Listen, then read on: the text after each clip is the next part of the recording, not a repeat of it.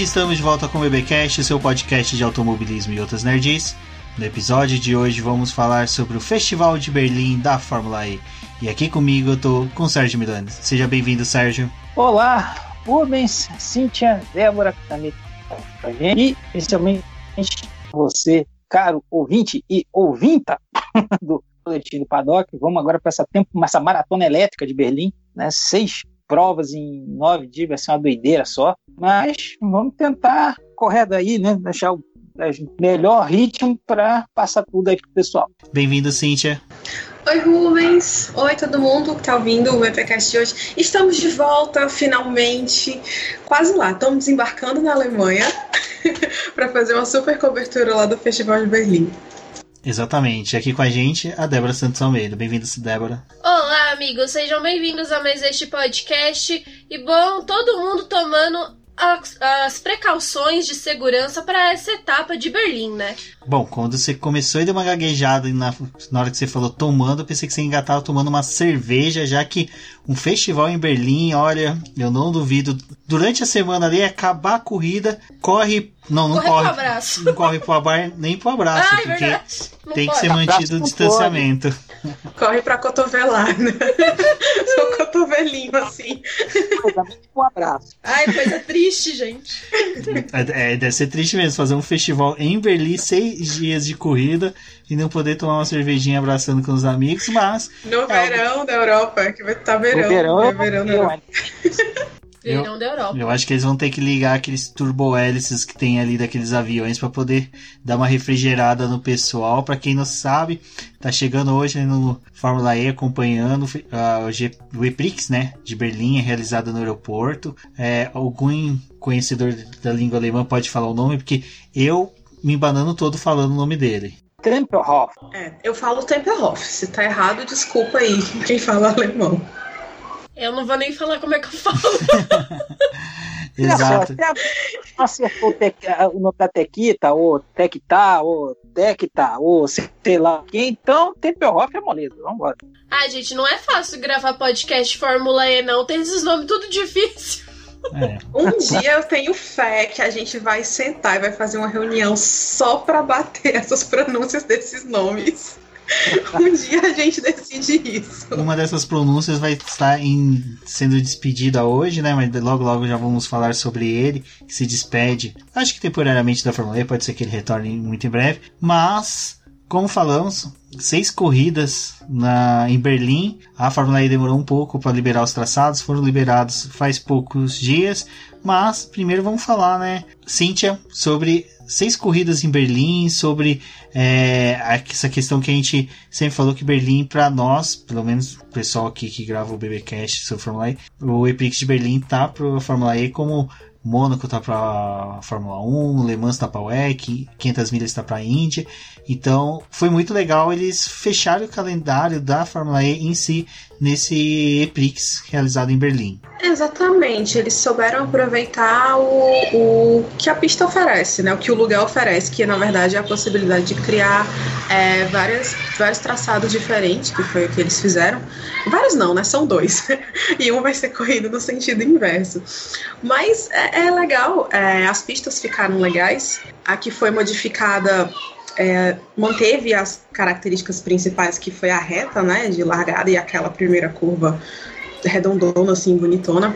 É, e eu gostei, gostei muito dos traçados. É, essa terceira, né, da, da final mesmo, ela tem umas curvinhas, assim, umas coisas bem sinuosas que ainda bem que ficou por último, que eu, eu, eu digo que vai ser mais fácil do pessoal se achar por ali, embora eles, é, eles vão fazer lá um- uma pista mais, mais larga, né, para evitar acidentes, justamente porque não vai ter muito tempo nem peça para repor. Então, eu- acho uma que você colocou, na minha opinião, até, me lembro que até uns dois anos atrás eu vou lá um tweet lá para transmissão, no ano passado, eu considero realmente Berlim como o, o local mais, é, principalmente no, no aeroporto, né, lá em Tempelhof, é o melhor, é o lugar mais estiloso né, da, da Fórmula E. É, eles tentaram fazer outros lugares, agora, por exemplo, ano que vem nós vamos, se tudo correr tranquilo, na, ano que vem, né, na próxima temporada, o Mônaco com circuito completo. Né? Teremos a volta de Mônaco com um circuito completo, mesmo da Fórmula 1, que já se tentou lá atrás, mas não, não por motivos lá não, não, acabou não rolando. Tem motivos aí. Uh, então é para mim o mais charmoso. E a solução que eles encontraram foi bem, foi, eu achei bem satisfatória para o tempo que se tem. Né? Você está fazendo aí praticamente está em essa maratona aí de seis provas em nove dias. É, não tem muito o que inventar. Você tem que fazer o, é, aquela coisa do mínimo esforço. O que, que a gente pode fazer? Então, a, a, a pista, o traçado original já, já dava uma, uma série de, de opções, como até assim, é, é uma pista larga, é, pista larga, dá para fazer muita ultrapassagem, muita opção de, de traçado, que é interessante.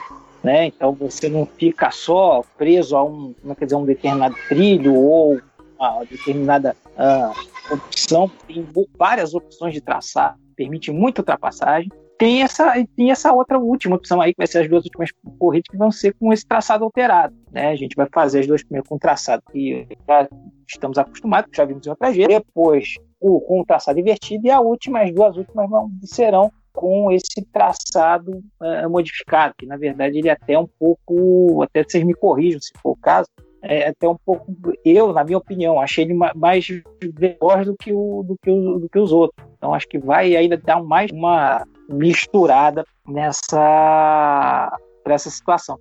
E tem um aspecto aí que a gente tem que considerar para essa corrida, além, né, além do curto tempo que vai trazer as equipes se prepararem, ainda com um agravante que já vai ter menos gente no, no na, é, ali no box por conta é, dessas, dessas restrições né, sanitárias por conta da pandemia aí do, Covid, é, tem uma, uma, variante aí que é justamente a prova que é o, a parte de temperatura.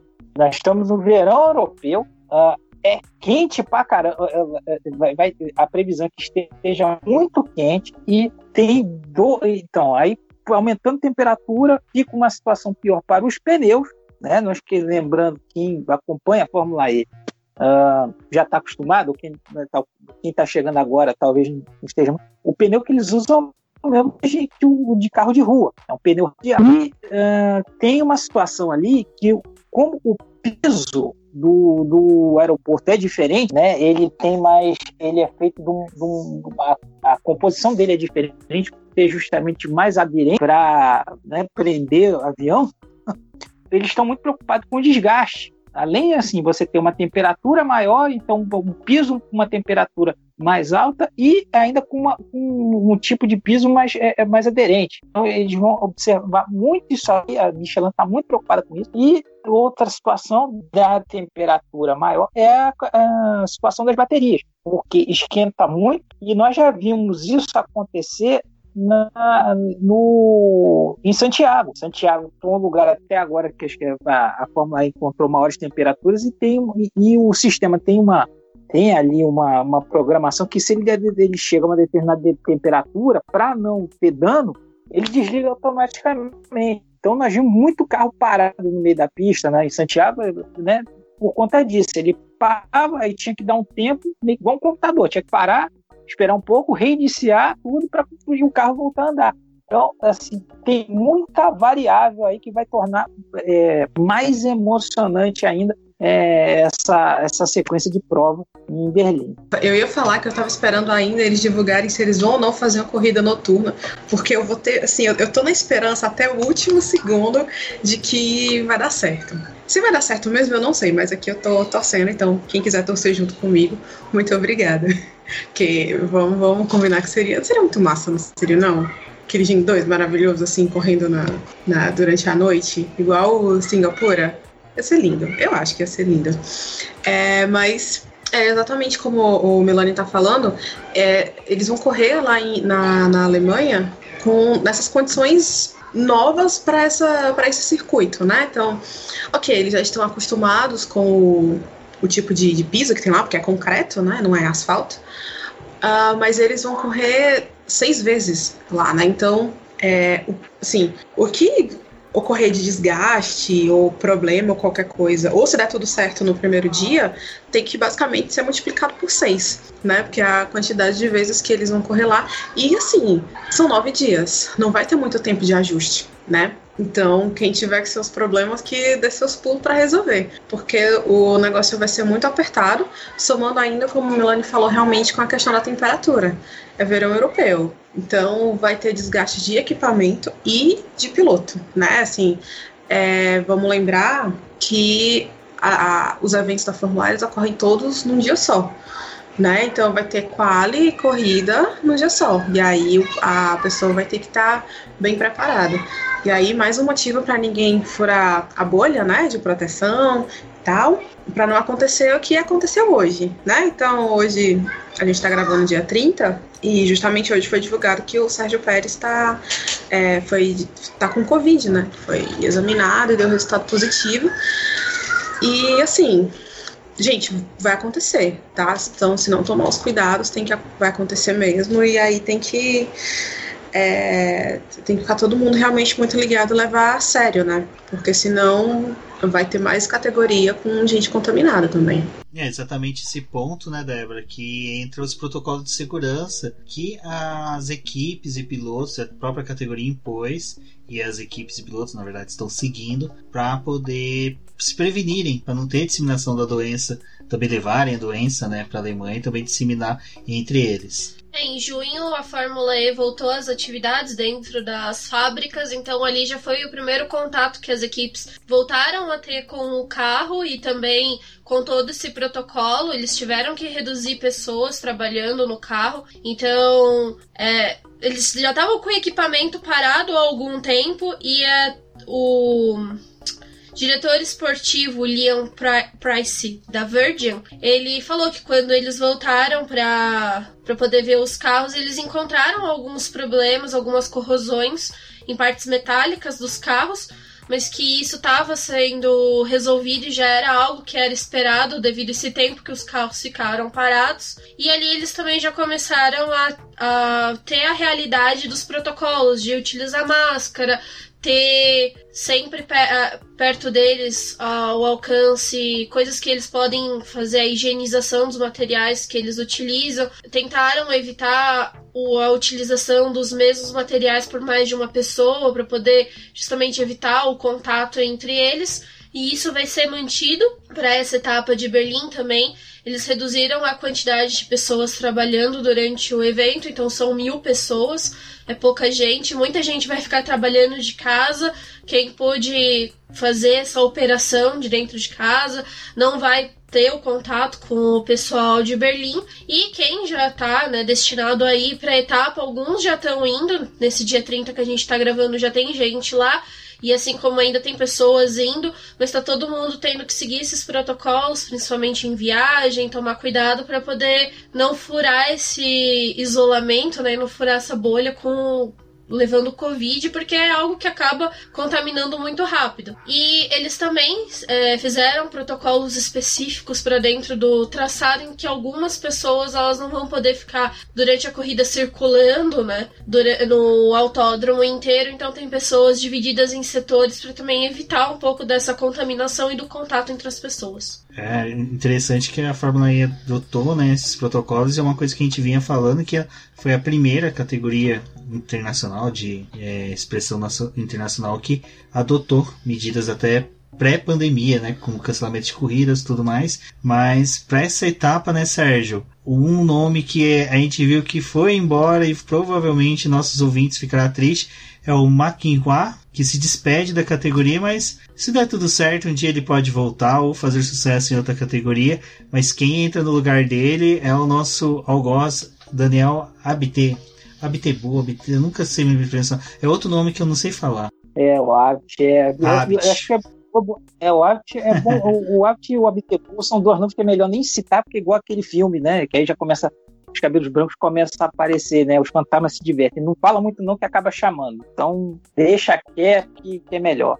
Mas, como né, então, nosso simpático Marquinhos War né, vai deixando a categoria, Nil, nesse processo também todo de reestruturação. Esse ano eles estão encarando como, como essa temporada como reestruturação. É, fizeram uma mudança pesada na, na parte técnica, que né, um desdobramento de mudanças na própria ANIL, né, entrou acionista novo, etc, etc.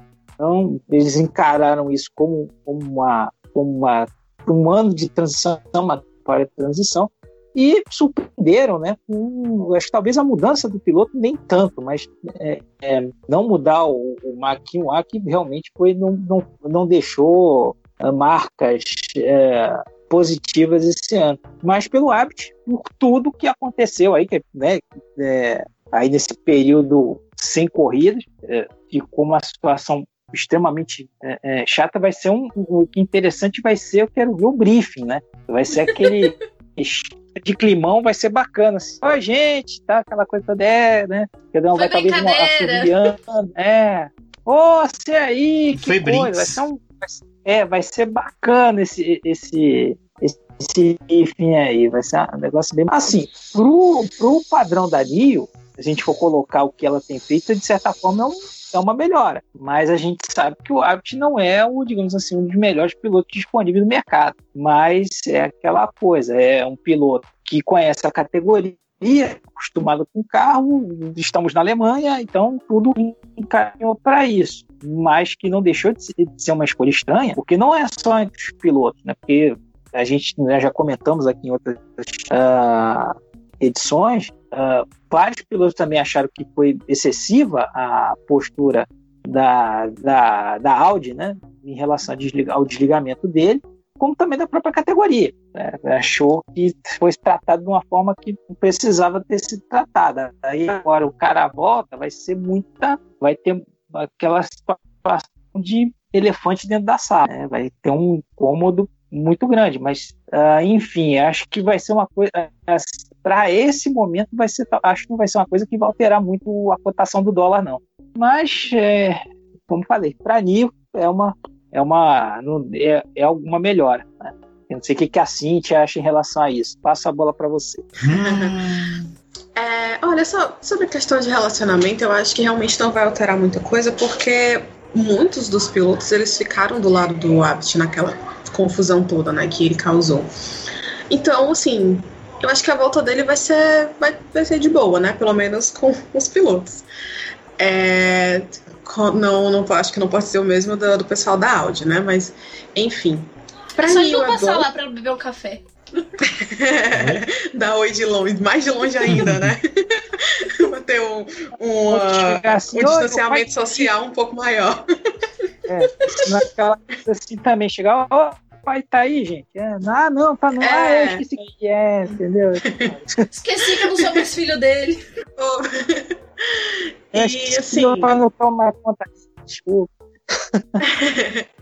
é, pra Neil vai ser bom porque o McInroy não tava rendendo, assim, claramente não tava rendendo. Agora sim, o Daniel ele é um piloto ok, sabe? Ele é um cara que ele gosta de pilotar, ele sabe pilotar, mas ele é um cara que ele se contenta com o que ele já tem, entendeu? Então ele já ele chegou onde ele queria chegar, eu não acredito que ele vá evoluir mais que isso, assim, desculpa, eu acho que eu nunca falei exatamente isso, nem naquele meu podcast sozinho que eu falei dele, acho que eu não, não cheguei a falar isso assim tão claramente, sabe? Que muita gente acha legal, muita gente acha comeu com a boca torcida porque ele tá de volta, mas Gente, é, a Nil precisa de um piloto e precisa de dinheiro. O Daniel é um piloto que tem dinheiro. Então, assim, né? Tava lá disponível, beleza, assim. É, ele já foi punido do jeito que ele tinha que ser punido. E muitas pessoas vão achar que ele foi punido até demais. Então, ok, ele, né, ele pagou pelo erro dele e tá de volta. Mas, para quem gosta da Nil ou para quem espera muita coisa, hum, eu não sei. Eu acho que ele não vai conseguir fazer muito mais do que o Turvey está fazendo.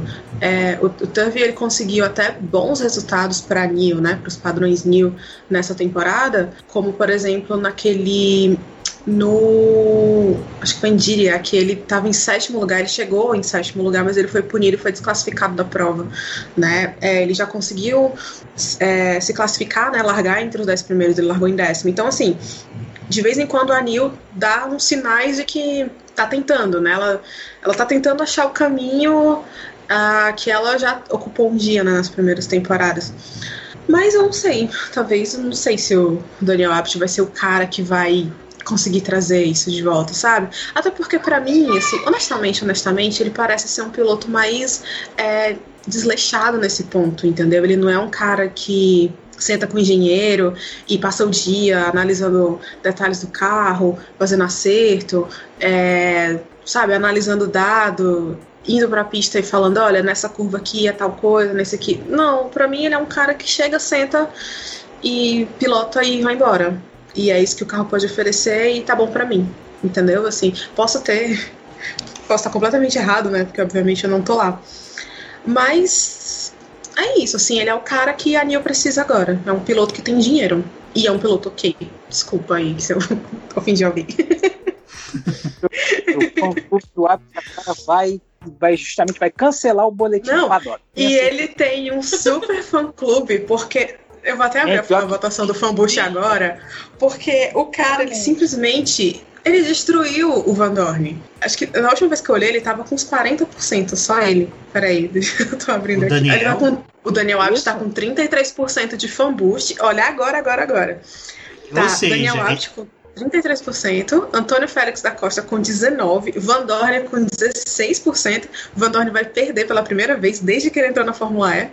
Sérgio Sete Câmara com 8%.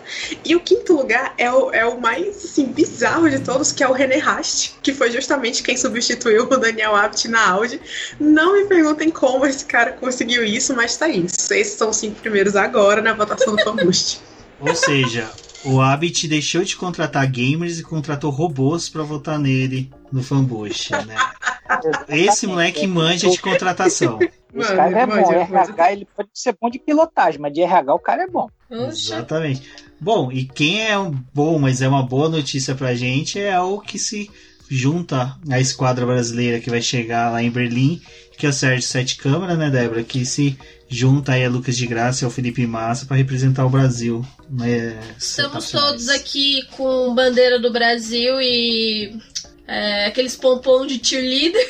ah, fico feliz de ver o Sérgio indo para Fórmula E, pelo menos tendo a chance de participar desse festival de Berlim. E claro, né, vamos torcer para ele, né? Mais um brasileiro, agora são três, com o Lucas de Graça e com o Felipe Massa. Então eu acho bem legal.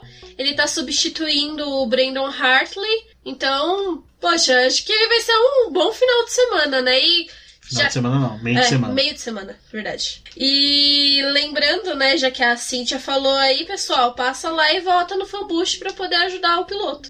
Inclusive, tem um patrocinador do Sérgio Sete Câmara que tá fazendo sorteio. Que nem eles fazem aqui na Stock Car, porque ninguém faz isso lá fora.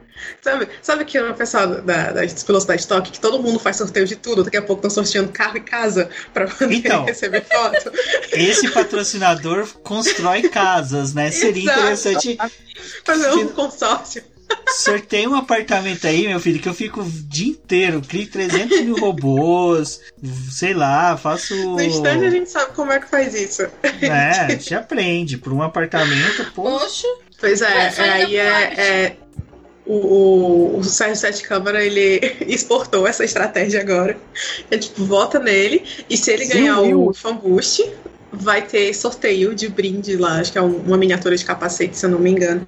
Então aí fica a dica, se você quer uma miniatura, né, concorrer à miniatura do capacete do Sérgio Sete Câmara, vota nele lá no Fanboost, é, coloca Fanboost Fórmula E no Google que rapidinho você vai lá, tá? E aí você faz só, você nem precisa cadastrar, é só fazer um login e pronto. É isso. É legal que a miniatura do capacete dele, lembrando que o layout foi desenvolvido pelo Rai Caldato, né? Então é mais uma vantagem de você ter o Rai, que é já um nome fortíssimo no design de capacete. É um menino quase um desenho. Cara, quase um desenho, né? Lewis Hamilton, tadinho, tem que andar com aquele capacete dele lá. Essa é tristeza. Falando em Lewis Hamilton, só para fazer um adendo sobre designs e pinturas novas, vamos comentar um pouquinho sobre a Mercedes que também trouxe as Panteras Elétricas Negras. Ah, é verdade. Ficou muito bonito. Eu concordo com o Rodrigo lá do onboard, que ele falou que a pintura anterior era mais bonita, mas na hora que você olha. Ai, não era mais bonita, não. Não, eu vou discordar. Ah, eu gostava da anterior. É, é agora, mas antes não era não. Teve essa mudança e foi legal, né? Porque você vê que não é ficou somente naquele nicho da Fórmula 1 o, o discurso da, da Mercedes, que parece que contagiou, né? Mais do que o Covid, a, a montadora por completo, né? É, a própria Mercedes da Fórmula E é, quando anunciou o carro, ela voltou a falar que eles também dentro da Fórmula eles planejam fazer um projeto com jovens que tenham vontade de chegar na categoria e abrir oportunidade para essas pessoas. E lá eles colocam como é, minorias, né, mas mulheres, negros, jovens que não teriam a oportunidade naturalmente de chegar, demorariam mais tempo, e eles querem auxiliar essas pessoas para poder chegar na categoria. Eu acho legal porque de certa forma isso tá promovendo algumas equipes a pensarem dentro de, delas, né? E mudarem alguma coisa. E, bom, o carro da Mercedes ficou espetacular, assim como o da Fórmula 1. O carro da Fórmula E também ficou bem bonito. Eu prefiro a pintura de agora. Então eu sou voto vencida. O Milani agora vai falar também que prefere a de agora. Não, eu, exatamente, eu sigo a votação. Até postei isso, eu achei que ficou. Até porque é, acho que talvez essa situação mais modernosa do carro, né? Por essa, por essas estilo mais, como o pessoal gosta de dizer, Batmóvel, o, o Gen 2, ele acaba, acho que o preto acabou casando muito bem no, no, carro. Isso realmente acabou ficando assim. Na Fórmula 1 ficou bonito, mas acho que casou melhor no, no, no carro da Fórmula E. Você uma... prefere o Mercedes antigo, Rubens? Prefiro. Sério? Eu achava bonitinho. não, mas não tá. nego, que, não nego que este ficou bonito. Ficou bonito pra caramba, gostei muito. Mas a pintura anterior me agradava mais. Mas pela causa eu aceito.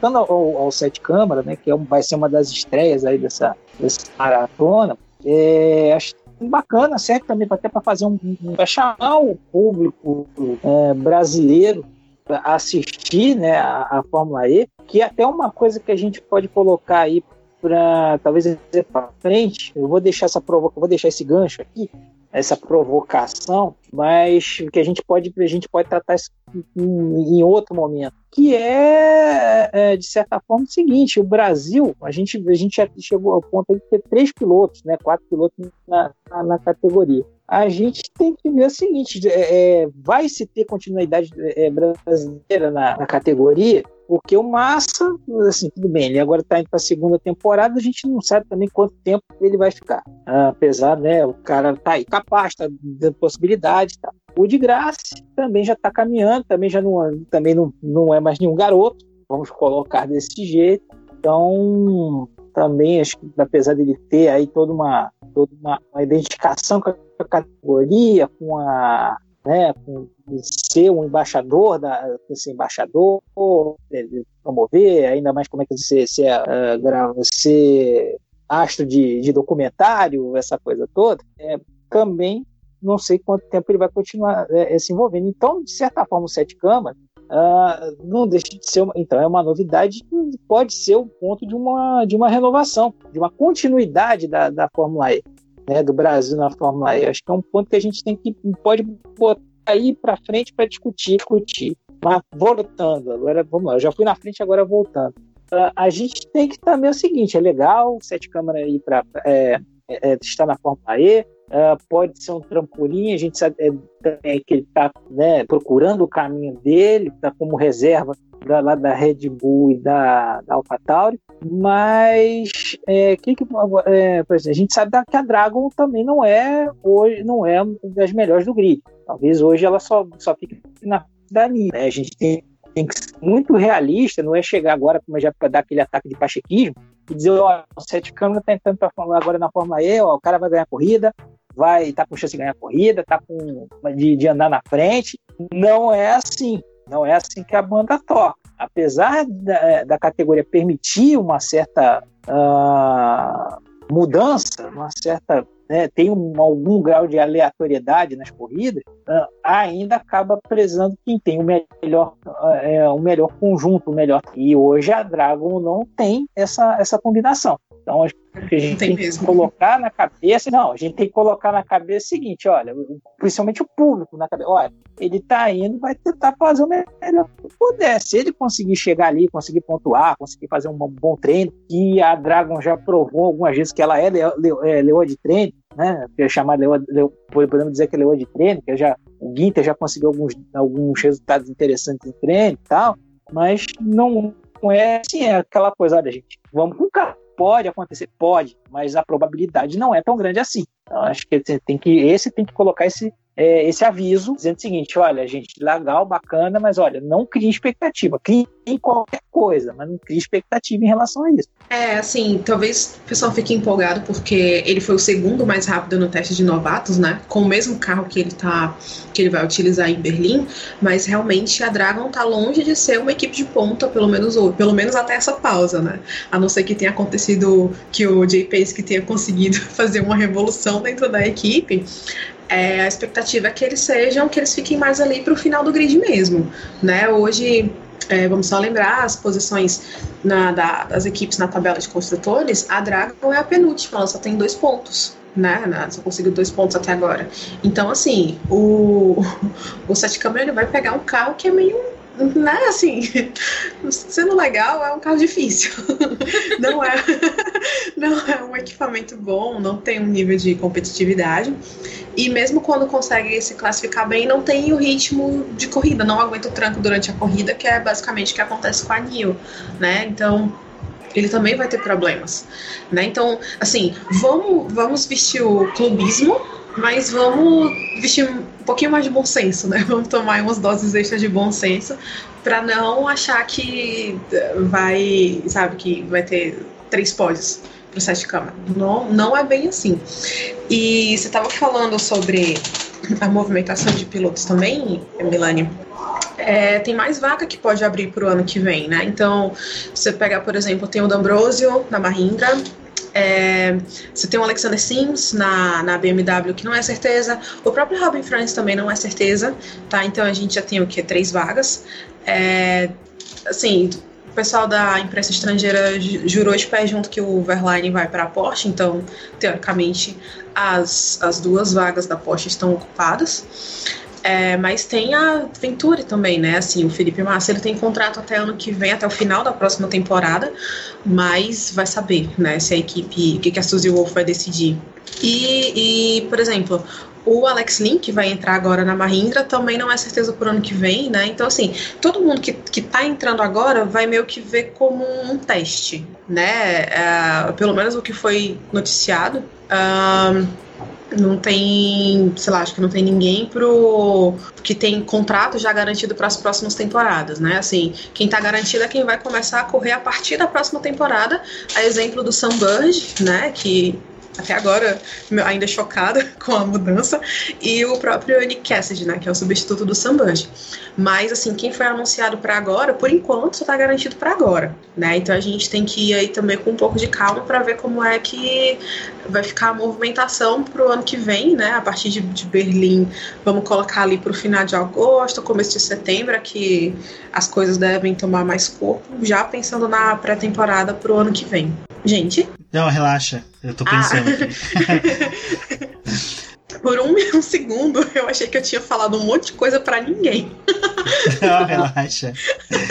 É que eu, quero, eu queria ver como é que eu ia entrar nos conflitos da WEC, mas já sei. Bom, é, como dito, né, eu acho que o que o pessoal tem que entender realmente, concordo com o Sérgio, concordo com a Cíntia, Uh, o carro da Dragon não é nenhum Tiamat, não é nenhum Smoke, ele tá muito mais pro Yoshi verde do que um dragão revolucionário que possa dar alguma coisa pro Sérgio 7 câmera. Mas, falando aí em possibilidades, tivemos a ida do Bird para Jaguar, como a Cintia falou, mas temos outros parâmetros para poder observar aqui é os conflitos de agendas que nós vamos ter nas, nessas etapas agora de Berlim, que é com os pilotos que dividem, né?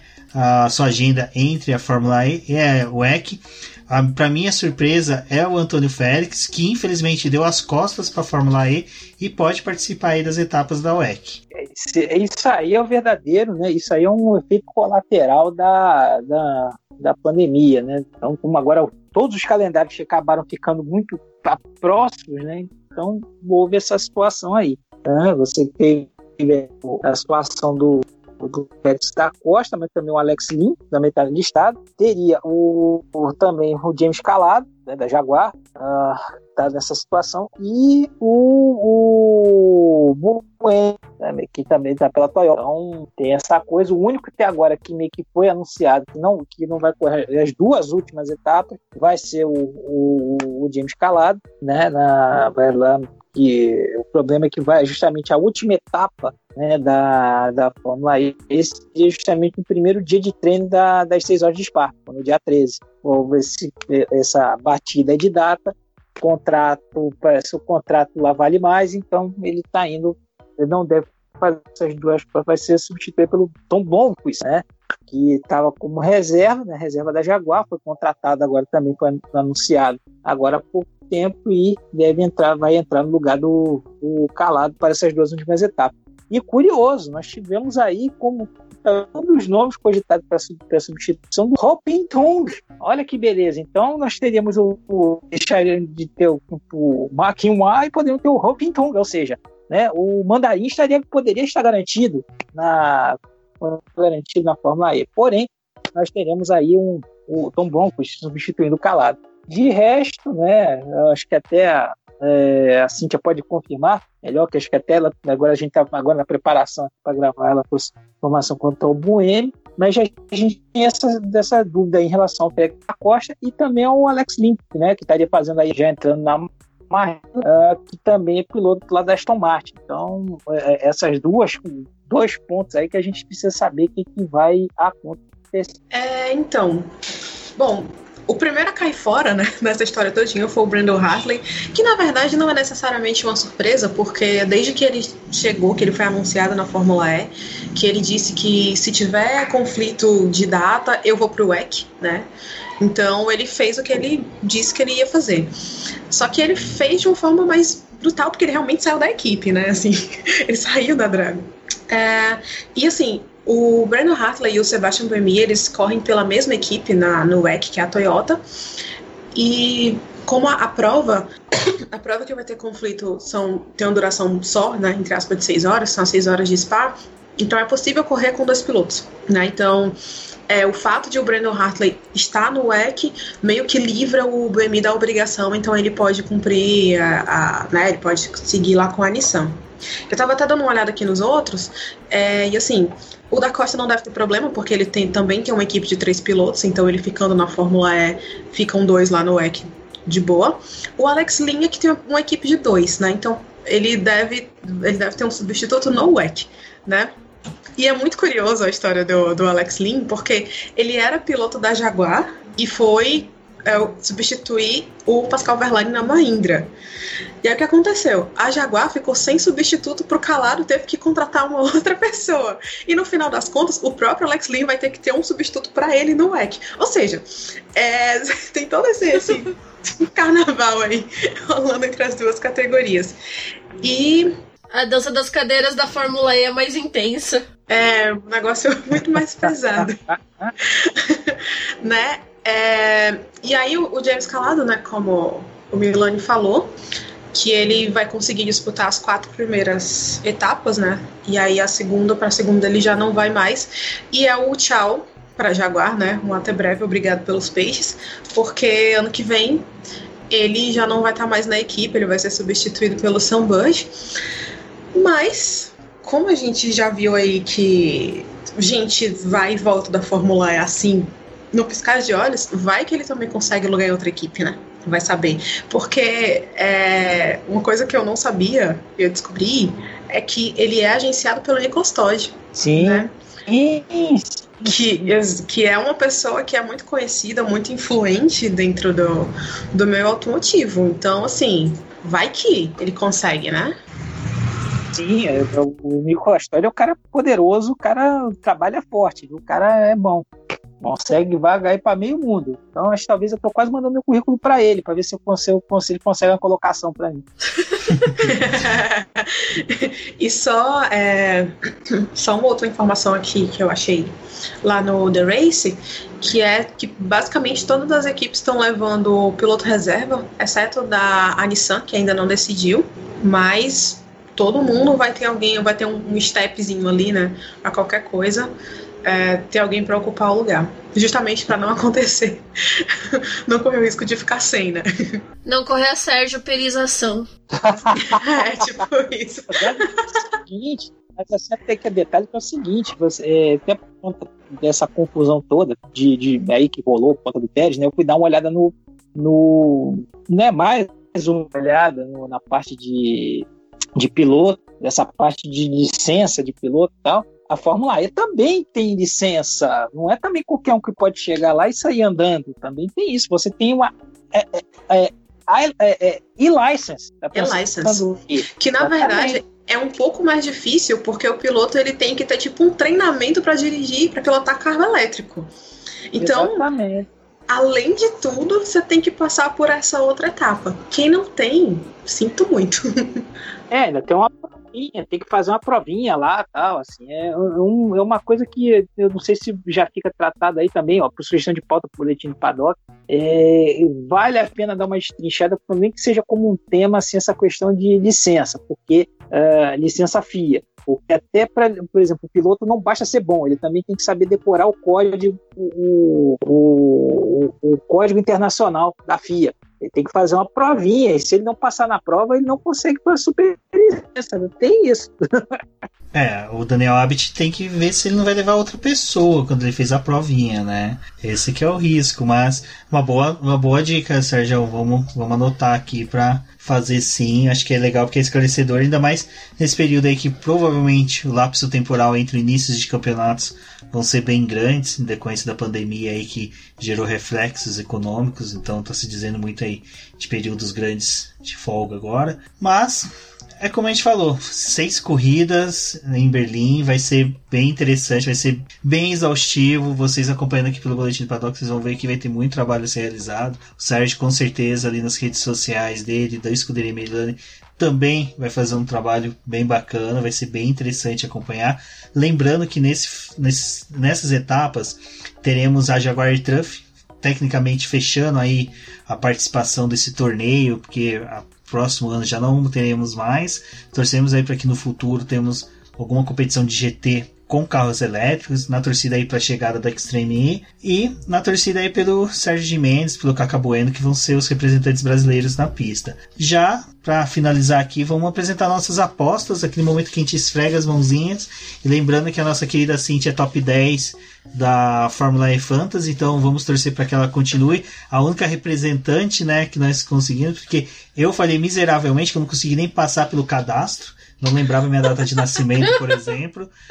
Mas vamos começar e já vou colocar na bola no fogueira o Sérgio Milani para falar qual é a aposta dele. Olha, rapaz. Não precisa ser para seis corridas, pode ser só o cara não. que vai ser o destaque. Não, eu vou dizer. Não, eu vou aqui, peraí, pô, eu estudei, caramba. é, é, pensando aqui, realmente, assim, é, até pelo que a gente já comentou aqui, fica é, é, esse, é, esse essa aposta é um negócio extremamente aleatório. Vai ser muito aleatório. E aí o pessoal vai estar um tempão sem correr, uh, vai ter um monte de coisa aí, tempo para não lidar, pouco tempo para mexer com o carro, uh, temperatura alta, tal. Então, assim, a chance de zebra vai ser, vai ser grande aí. Mas que eu colocaria aí como assim um cara que a gente até citou aqui brevemente, que é um querido, é um querido da, da categoria e da e do público em geral, né? Um cara tem uma coisa que eu, eu espero que também consiga fazer um, um, um fecho bacana aí. O Sunbird, Sunbird, assim, porque também a Virgin parecia que ia, mas não ia, porque também é, é veio, né? Mais uma vez a gente não pode esquecer, ela tem também a ali ela usa o tem de força da Audi, tem, uma história na categoria tal e acabou não acontecendo é o, o Bud com o Fries ali, não sei que é o, o, o ali o que, que aconteceu, aconteceu com os dois que não, não rolou, não aconteceu, né? Eu acho é, uh, triste, mas eu espero, então, acho que eu colocaria essa como aposta. Uh, um outro também, como é que dizer, que acaba também a dupla da, da, da Tecta, que vai né, o Verne e o, e o da Costa. Eu colocaria isso. E talvez como para fora, eu vou colocar aqui também um, um, um para fora, para ser o diferentão da história. É, eu colocaria também uns dois azarões aí. Eu colocaria o Lotterer com a Porsche e, o, e também a Mahindra. Mahindra também que está ali no água de salsicha tremendo, você não fez nada, acho que vai acabar se revelando agora. Porque a gente não pode esquecer uh, que, grosseiramente, a gente tem 150 pontos em disputa, ou seja, ainda tá, o campeonato está totalmente aberto, ou seja, qualquer coisa pode acontecer né, é, é, nesse período. Né? Assim, tem 150 pontos, eu tenho até esse levantamento aqui. Se alguém quiser me corrigir, por favor, se fique à vontade. É, então, tem 150 pontos aí em disputa, né? Uh, aí a gente também coloca o tempo da pole, né? A pole são três pontos, ou seja, mais, é, mais aí 18 pontos, e volta mais rápido mais seis pontos, ou seja, aí, se a gente, se as contas não tiverem nós temos 174 pontos em disputa, né? Então você tem aí uma o campeonato está totalmente aberto, ou seja, assim, ele, qualquer um ainda tem chance de, de, de, de, ser campeão. Ah, e também outra aí também que pode correr por fora também é Mercedes. Mercedes também que também é, é, vieram aí agora esse primeiro com Mercedes mesmo, essa primeira temporada, e podem querer fazer uma, alguma, alguma brincadeira, mas assim, pelas características todas, vai ser muito aleatório. Vai lá, Cíntia, você que vai dar os parâmetros agora. Vocês estavam falando, eu, eu fui justamente aqui ver o Predictor né, da Fórmula E, e agora eles colocaram a porcentagem é, de, de escolha dos pilotos, né? Então, por exemplo, é, eles vão fazer por corrida, e assim, na primeira corrida, 23% já, já escolheu o da Costa para vencer, né? O primeiro E-Prix. E, e, aí eles têm. Você pode escolher o último piloto a terminar, né? Quem vai terminar na última posição. E, gente, 13,5% escolheram New Gianni. Nossa. tem que coragem. Aí tem coragem. Pois é. E, e, e, gente, e é sério, porque a gente tá com nomes muito bons. Você tem. Você pega da Costa, é, o Verne teve um começo de temporada muito ruim, mas é o Verne, né? E com a Tactita.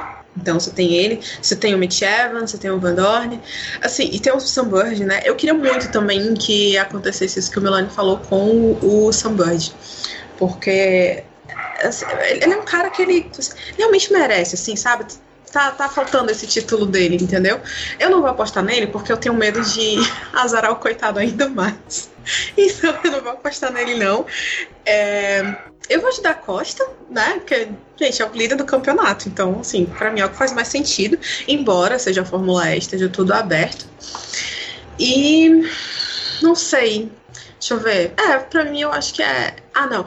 Eu, não vou apostar na Tactita, eu vou apostar na, na BMW, porque eles estão muito constantes de equipe, né? Então, vamos ver se vai dar certo. Vou deixar aí da Costa e BMW que para mim era para ter sido ano passado, mas não foi, né? Então vamos ver se vai ser esse ano. Bom, é, já que eu sou a novata aqui, né? Eu vou ficar com o que não dá para arriscar muito. Vou votar no Antônio Félix da Costa, porque eu acho que com o desenvolvimento dele do campeonato e tudo, eu acho que ele tem um grande potencial nessa etapa. E como equipe, eu aposto numa das boas corridas da Mercedes Acho que a gente espera que o De Vries tenha né, um desenvolvimento melhor, então acho que ele teve um tempo aí para poder pensar a respeito das coisas que deram errado e tentar melhorar. E Van Dorn, né? Então acho que eu vou ficar com, com a equipe, a Mercedes e o Félix da Costa como o piloto da rodada. Ah, eu vou ser Lucas de Graça. Acho que, por mais que seja, eu tenho que votar nele, porque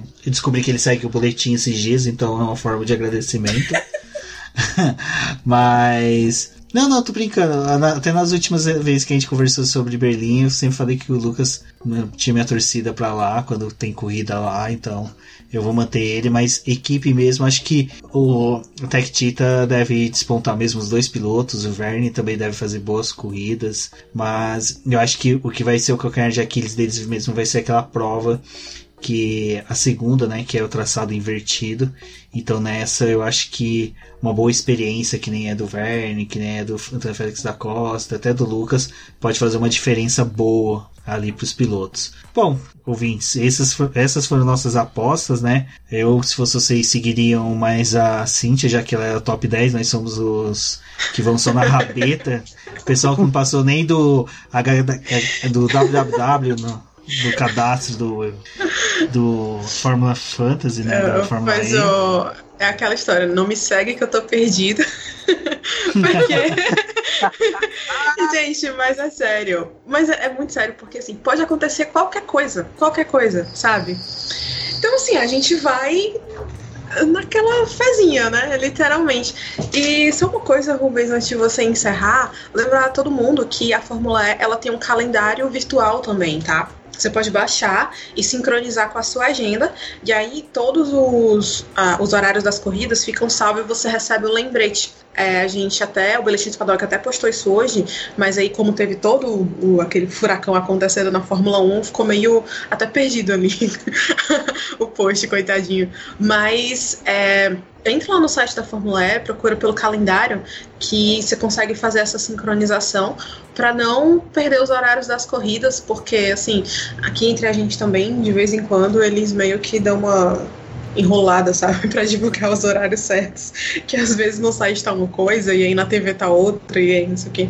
Então, é, é uma ajuda para você não perder nenhum dos EPRIX, porque vão ser seis, então você tem que assistir todos os seis. Exatamente, não perder seis etapas, né? Seis provas que for formam o Festival de Berlim da Fórmula E. Como eu queria que esse formato ficasse aí por um bom tempo, acho que seria interessante a Fórmula E estudar a possibilidade de utilizar mais traçados no mesmo local, fazer corridas seguidas no mesmo local, seria bem legal, bem interessante, mas vamos seguindo nas expectativas aí para as próximas temporadas e torcer sempre para que um dia, quem sabe, venha para. Isso aí, obrigado, gente. Rubens, Débora, Cíntia, você que nos escutou até agora. Fiquem ligados porque vai, vai muito a pena assistir essa maratona elétrica. Muito bacana esse fechamento da temporada da temporada 6 da Fórmula E. Tudo passando ao vivo lá na Fox, né? Acho que a princípio está marcado para uma da tarde as corridas, mas fiquem de olhos aqui, é, é, fiquem de ou, olhos, ouvidos e o que mais lá for no boletim do paddock para é, ver o horário direitinho, tá? Mas a gente, é, assim que tiver, vai estar tá lá no Twitter, no site, etc, etc, nos mais diversos locais onde você possa testar, tá? E obrigado mais uma vez por esse papo e por essa oportunidade. Até a próxima. Valeu. Obrigada a todo mundo que ficou ouvindo a gente até aqui. Se for ouvindo o boletim do Paddock, vem de máscara e álcool gel. Gente, se cuida, sério, de verdade. Fique em casa, toma todos os cuidados Continua acompanhando a gente de casa e fica ligado porque a gente está preparando um material muito massa para fazer a cobertura de todos esses eventos dessas seis corridas e pós-corrida também, tá bom? Então segue a gente nas redes sociais. O meu Twitter é o Cindy VX, Cindy com Y. E é isso. Até a próxima. Beijo, tchau. Eu sou a Débora Almeida, obrigado a todo mundo que escutou o programa e vocês que participaram aqui com a gente, Milane, Cíntia e até a próxima!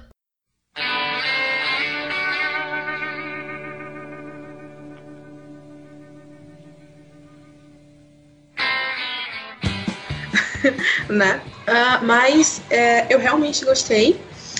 E. Ai, eu esqueci o que eu ia falar. Desculpa. Ei, Rubens, corta essa parte porque tu fica fazendo bullying comigo quando vai publicar. Você acredita que tem pedidos para que eu mantenha os erros de vocês, porque o pessoal Não, gosta? tá errado. tá, vai, Milane, fala, eu vou lembrar o que eu ia comentar, porque eu realmente esqueci.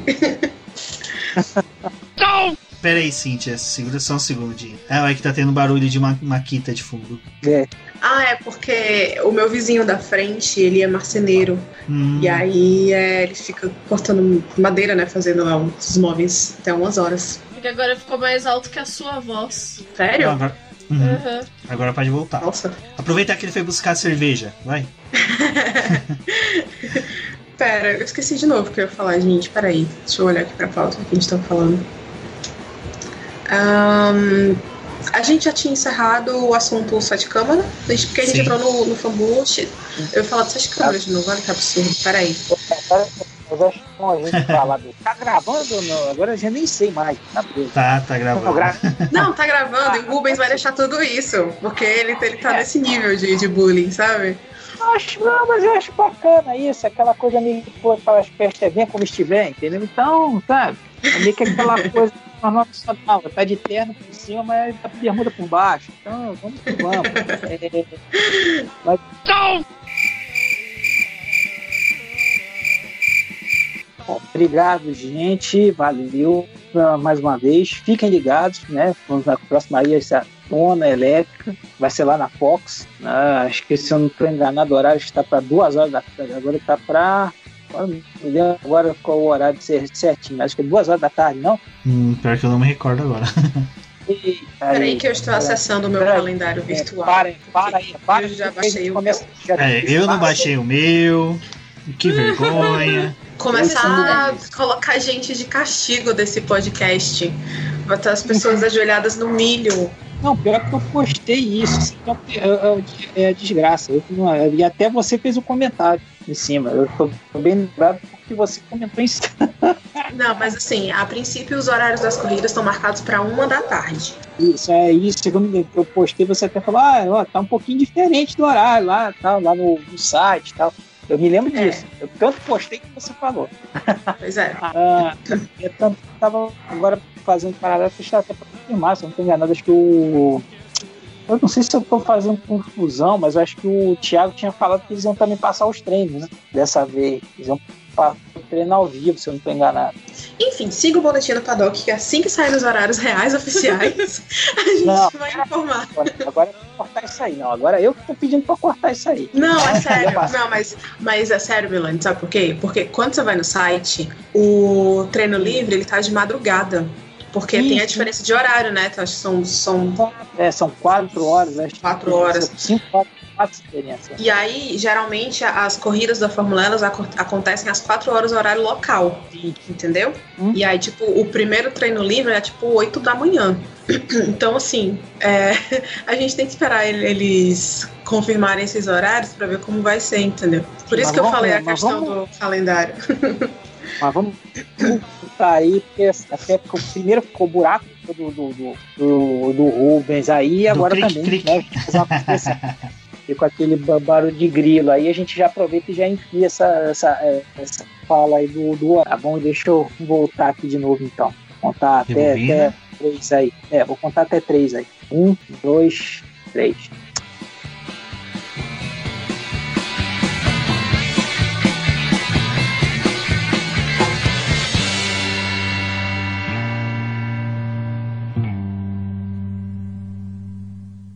Bom, é isso, pessoal. E agora nós vamos inserir os agradecimentos dos nomes dos nossos apoiadores no final. E são eles: Ricardo Bannerman, Maia Barbosa, Elezer Teixeira, Luiz Félix, Arthur Felipe, Rafael Celone, Will Mesquita, Antônio Santos, Rogério Froner, Helena Lisboa, Cássio Machado, Carlos Del Valle, Bruno Valic, Eric Nimes, Bruno Shinozaki, Alberto Xavier, Will Bueno, Ricardo Silva, Beto Corrêa, Fabrício Cavalcante, Arthur Apóstolo, Sérgio Milani, Melquiades Veloso, Micael Souza, Ezequiel Bales, Cineo Messi, Rafael Arílio, Rafael Carvalho, Fábio Ramiro, Lauro Vizentim, Maria Ângela, Thaís Costa, Rafa Catelan, Jane Casalec e Carlos Eduardo Valese. Muito obrigado a todos.